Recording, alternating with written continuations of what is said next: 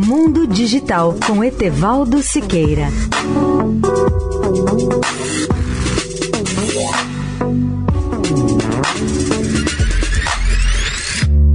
Olá, amigos da Eldorado.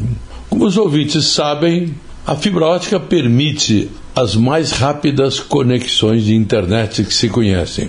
E a boa notícia é que o Brasil tem evoluído de forma bastante positiva nessa área. O país já conta com mais de 4 milhões e 700 mil empresas que são usuárias desse serviço.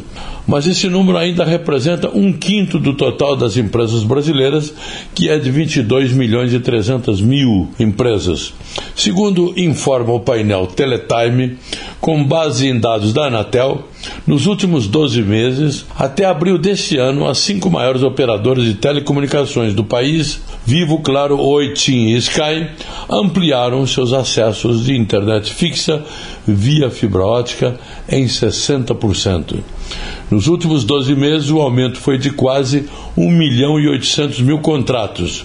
Nessa área de fibra ótica, as perspectivas para este ano de 2020 são ainda melhores, pois só nos primeiros quatro meses de 2020 foram adicionados 700 mil novos contratos de fibra pelas principais teles, ou seja, quase metade do total da base existente no final do ano passado, 2019.